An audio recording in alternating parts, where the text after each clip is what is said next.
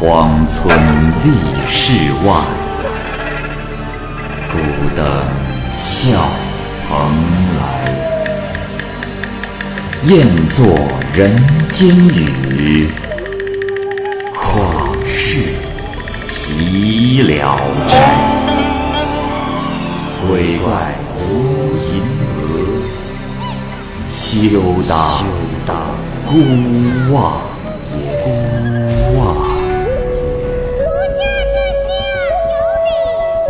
白话《聊斋故事》，《聊斋故事》之新十四娘，蚂蚁播讲。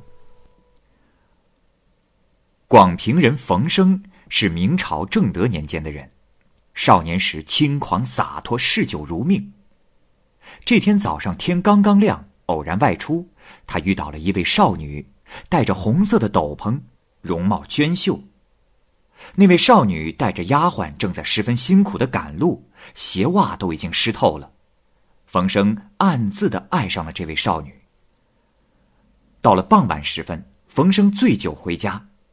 途经过一座废弃的寺院，从中走出了一位少女。他定睛一看，却是先前遇到的那位丽人。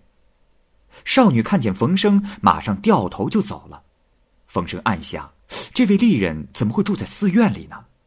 于是便把驴拴在了门口，想前去查看个究竟。冯生进门后，只见断壁残垣，零落不堪，石阶上杂草青青。正当冯生徘徊不前之际，走出了一位仪容整洁的老汉，问道：“呃，不知贵人从哪里来呀？”冯生说：“啊，拜见老伯，偶然经过这座古寺，呃，打算瞻仰一回。只是，老先生为什么会在这里？”老汉说：“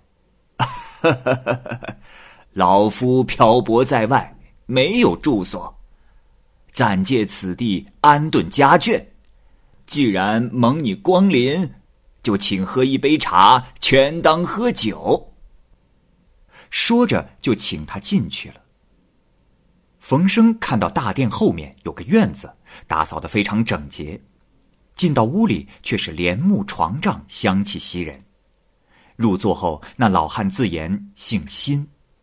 冯生借着喝了一天酒的醉意，突然问辛老汉说：“啊，老伯，听说你有位女公子待字闺中，鄙人唐突冒昧，愿意自媒求婚。”辛老汉面带笑容的说：“哈哈哈哈呃，这个得容我和老妻再商量商量啊。”冯生当即要来了笔，写了首诗。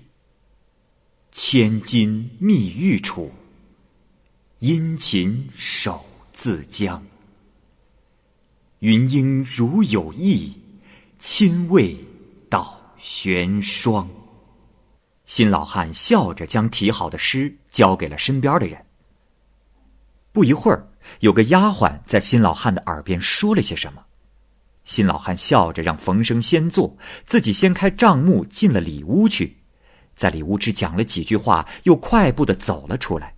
冯生心想，一定会有佳音。新老汉却坐下来跟他谈笑，再不说别的。冯生耐不住性子了，问道：“呃，老伯，不知你意下如何？希望能快些消除我心中的疑虑。”新老汉说：“啊，哈哈，呃，是这样。”呃，我有十九个女儿，嫁出去了十二个了，全都是妻子做主，老夫管不着啊。冯生说：“哎，老伯，小生只要今天早上领着丫鬟踩着露水赶路的那位。”新老汉沉默着，冯生也不好再说什么。正在这时，冯生听见帘内有人交谈。他借着醉意掀开了帘子，说：“呃，既然不能成为夫妻，那也应该能看看容貌，以解除我的遗憾嘛。”啊！说着就把帘子掀了起来。里屋的人听到帘钩响动，起身呆呆的望着他，其中果然有一位红衣女子，挥一挥袖子，微低着环形发髻，有些娇羞的站着。看见冯生进来，满屋子的人都惊慌失措。新老汉大怒，命人赶他出去。冯生愈发醉意上涌，一头就栽到了杂草丛中。这个时候，瓦片、石块雨点般的打过来，还好没有砸伤他。躲了一些时候，冯生听见驴还在路边吃草，于是爬上驴背，踉踉跄跄的走了。这时夜已经深了，周围一片黑黢黢的。冯生竟误入到了一个山沟中，在那里，狼在跑，猫头鹰在叫，吓得他毛发直竖，浑身发抖。他犹豫不前，茫然四顾，却找不到出口。不过他远远的望见苍茫的树林里有灯火掩映，冯生估计那儿一定有个村落，于是便顺着灯光的方向赶快去投宿。冯生走到了一座高大的宅院前。便用鞭子敲门，里面有人问冯生：“外面是哪里来的客人呢？为何半夜路过此地？”冯生以迷路相告，问话的人说：“请暂且等候，我去告知我家主人。”于是他恭敬的翘首等待。忽然听见开锁开门的声音，接着门开了，走出一位仆人，替客人牵起了驴。冯生进门后，看见房屋非常的华美，堂上点着灯。刚坐了一会儿，里面走出一个人，请教冯生的姓名。冯生当即相告。又过了一段时间，一群丫鬟拥着一个老者走了出来，并说：“我家夫人来了。”冯生连忙站起了身，整理了一下衣服，就躬身下拜。老太太连忙阻止，让他坐下，并对他说。免礼，免礼。我且问你，你的祖父可是冯云子啊？冯生说：“哎呀，的确是啊。呃，老人家，您是怎么知道的？”老太太又说：“哦！哈 哈哎呀，那你应该是我外甥的儿子。我这一世骨肉之间。”见面的少，所以你不认得我。风声说：“我从小就失去了父亲，和祖父交好的人十个里认识不了一个。晚辈素来没有拜访过您，还请长辈明示，您到底是谁？”老太太说：“ 你自己会慢慢知道的。”冯生不敢再问。便坐下来仔细的琢磨。老太太又问：“哦，对了，孩子，你为何深夜至此啊？”冯生素来以胆量自夸，于是把自己所遭遇的全部说出来。老太太笑着说：“哈哈哈哈哈，孩子，这是大好事啊！况且你是名士，和你结亲不会对名声有所玷污。”这野狐狸精凭什么还强作清高？孩子，千万莫忧虑，我能帮你达成此亲事。冯生只是连连的说谢谢。老太太对侍女说：“哎，我还真不知道这仙家的姑娘有那么漂亮。”丫鬟说：“老太太，新家有十九个女儿，都是很有风致的。”只是不知小官人所聘的是排行老几呀？冯生说：“这，我只知道年纪大概十五岁左右。”丫鬟说：“哦，这么说来，应该是十四娘。老太太，你忘了，三月的时候，她还曾和母亲一起来给您道过贺呢。”老太太笑道。哈哈！瞧我这记性，我有点印象了。莫不是就是那个鞋的木底镂刻着莲花瓣纹，里面还装了香粉、面腹丝巾的那个丫头？丫鬟说：“是的，老太太。”老太太说：“这丫头还真会别出心裁，耍娇媚，弄乖巧，但确实是位佳人。你呀，还很有眼光呢。便对丫鬟说：“去差人请他过来。”丫鬟答应了一声，便前去叫人。过了一段时间，丫鬟进来禀告：“回老太太，新家十四娘到了。”旋即就看见一位红衣女子向老太太俯身下拜，老太太把她拽起来说：“ 怪可怜人的，自此以后啊，咱们就是一家人了，不能行此丫鬟的礼节呀。”新十四娘站起身来，体态轻盈而优雅的站在那里，红袖低垂。老太太怜爱的抚弄她的头发，说。你最近都在忙些什么呀？新十四娘低着头回答说：“啊，回老太太的话，闲时只是刺绣。”回头却看见了冯生，羞涩不安。老太太忙说：“啊，你呀也莫见外，他呀是我的外甥，他诚心的想娶你，你却使他迷路，让他一整夜都在溪谷里乱窜。”十四娘低头无语，老太太说：“ 啊，请你过来呀，只是想成全你们俩。”新十四娘仍然保持沉默。老太太吩咐准备举行婚礼，新十四娘腼腆的说：“这，老太太，我需要回去禀告父母。”老太太说：“哎，我为你做媒，错得了吗？啊？”新十四娘说。老太太，父母固然要听从您的安排，但如此草率，即使我死了也不敢从命啊！请老太太开恩。老太太笑了笑说：“好，你有这般志气，老身没有选错人呐。”说着，便从新十四娘头上拔下了一朵金花，交给了冯生收藏。嘱咐十四娘先回去找一个良辰吉日再作为婚期，随即打发婢女把她送了回去。这时天已经快亮了，老太太派人牵驴送冯生出门。冯生出门走了几步，偶一回头，却看见村舍已经消失，只看见松树和秋树黑压压的一片，遮蔽着一个破败的坟墓而已。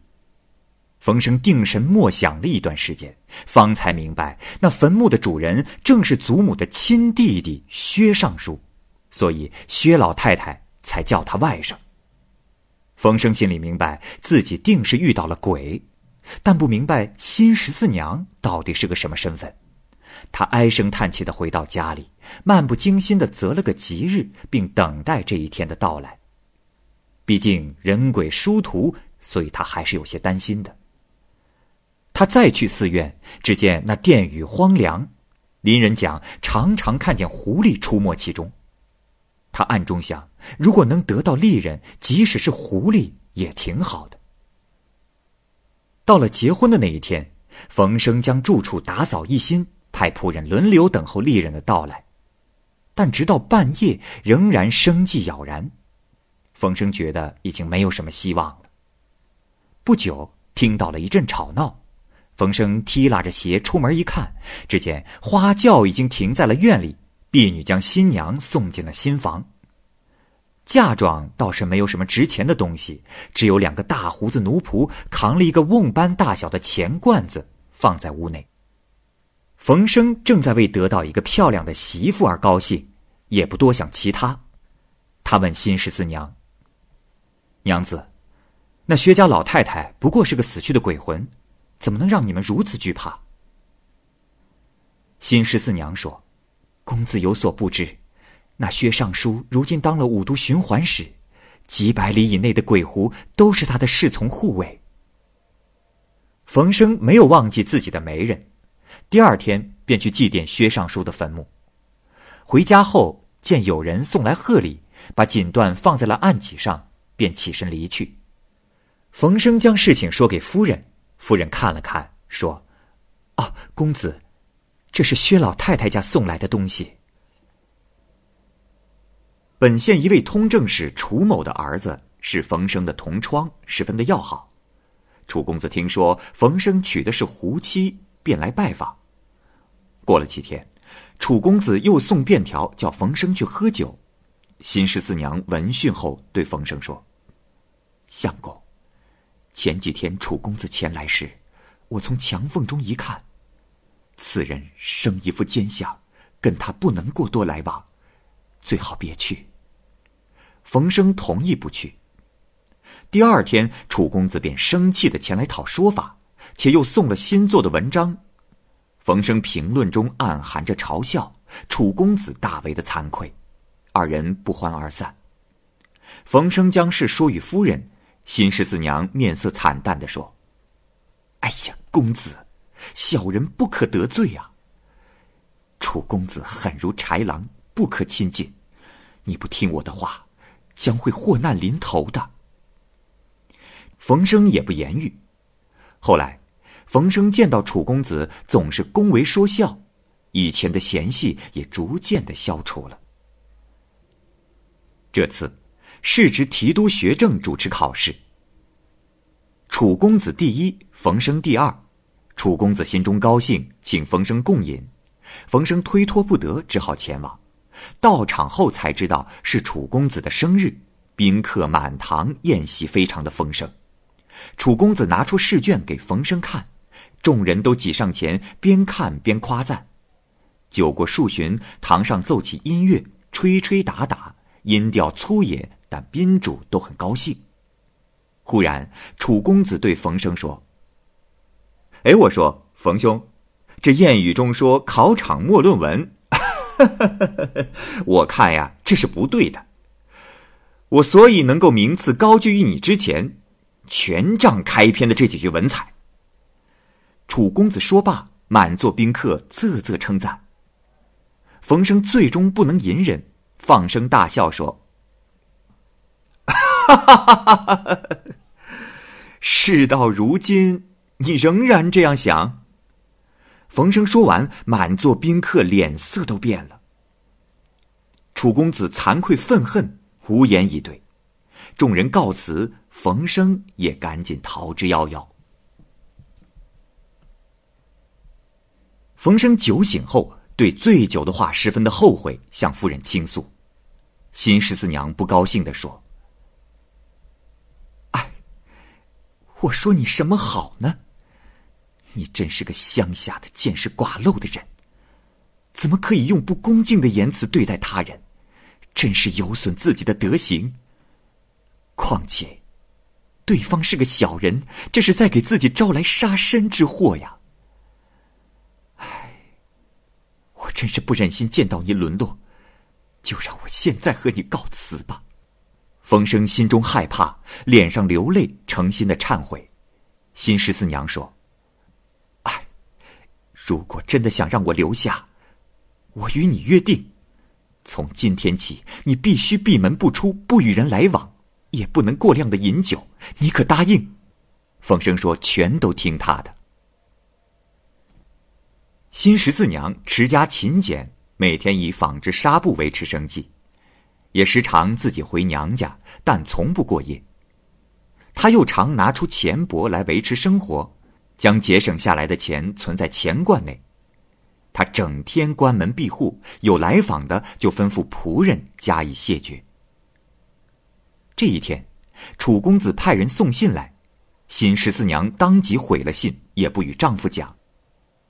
第二天，冯生进城吊唁一个死去的朋友，在死者的家里遇见了楚公子，楚公子一再请他去家中做客，冯生再三的推辞。楚公子就让马夫牵着冯生的马，自己推着冯生往家里的方向走去。到了楚家，冯公子马上布置宴席，冯生又说要早点回家。楚公子不断的阻拦，又叫家姬出来谈争作乐。冯生一向放纵不羁，这几天闭门不出，让他已很是心烦。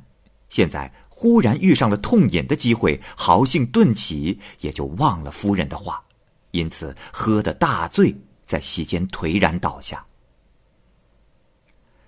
楚公子的妻子阮氏最为凶悍善妒，府上的女子都不敢修饰打扮。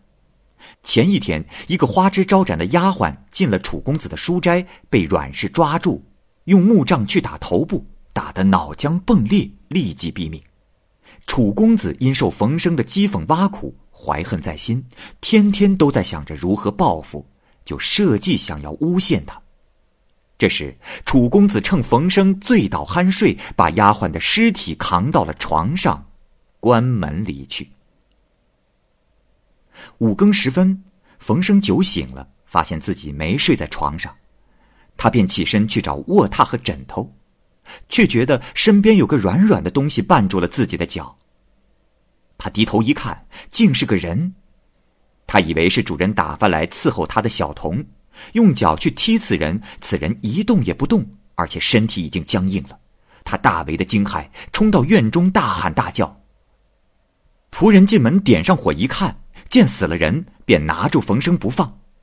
楚公子出来验尸，污蔑冯生强奸杀人，并把他押送到了广平县衙。过了一天，新十四娘才得到消息，她泪流满面的说。早就知道会有今天呢，便按日给冯生送些钱去。冯生见了府尹，说不出理来，受着酷刑折磨，皮开肉绽。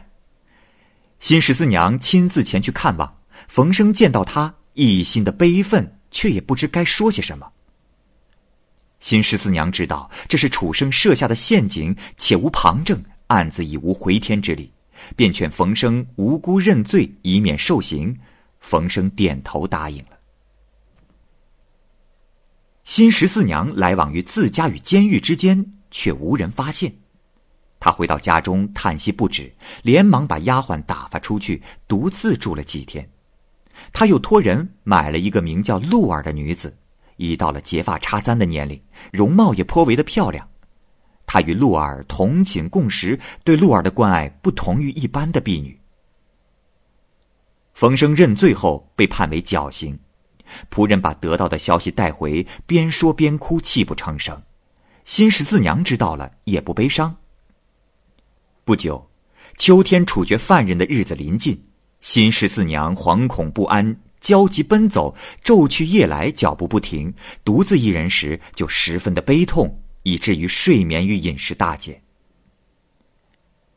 有一天午后申时，有一位丫鬟回来，新十四娘立即站起身来，领她到没有人的屋里交谈。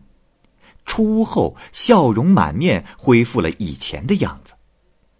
第二天，仆人前往监狱，冯生捎话要新十四娘前去做最后的告别。仆人回来复命，新十四娘面色如常，很快的转换了话题。家人都暗中议论，新十四娘也太心狠了。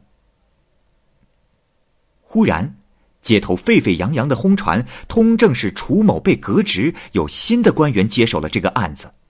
仆人闻讯大喜，告知新十四娘。新十四娘也很高兴，命人去看望丈夫。而这时，冯生已经出狱，主仆二人悲喜交集。不一会儿，官府将楚公子捉拿到案。真相大白，冯生便被释放回家。冯生到家之后，看见了夫人，落下泪来。新十四娘面对冯生，也露出了悲苦之色。难过完了，又高兴了起来。但冯生并不知道圣上是怎么知道这件事的。新十四娘笑着指着丫鬟说：“啊，回来就好，这样，全都是他的功劳。”冯生惊愕的问其中的缘由。原来在此之前，新十四娘打发这个丫鬟去找皇上申冤。丫鬟赶到后，发现这宫中有神守护，只好在墙外的河沟间徘徊，几个月也进不了宫。丫鬟害怕误事，正想回来与十四娘商议，忽然听说当今圣上要巡幸大同，于是丫鬟预先赶到了大同，乔装为青楼女子。这时，皇上来到了妓院，丫鬟极受宠爱眷顾。皇上觉得这丫鬟不像是流落江湖的人，眉宇间十分的悲切，于是皇上就问：“美人呐，朕怎么总觉得你有什么冤屈苦楚啊？”丫鬟回答说：“皇上，我原籍隶属于广平县，是生源冯某的女儿。家父蒙冤被判绞刑，我才被卖进妓院的。”皇上面露凄惨，赠给黄金百两。临行前，皇帝问明了经过，拿纸笔记下了姓名，并说想与丫鬟共享富贵。丫鬟说。请皇上开恩，奴婢只求父亲沉冤得雪，不敢奢求富贵。皇上点头首肯，丫鬟于是离去。丫鬟把这些事情告诉了冯生，冯生含着泪叩首谢恩。没过多久，新十四娘忽然对冯生说：“相公。”一切烦恼全因情缘所累。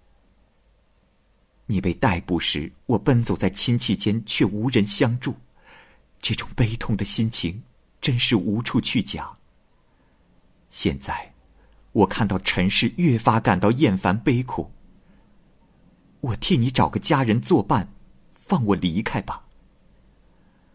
冯生闻言，哭泣不止，伏地不起。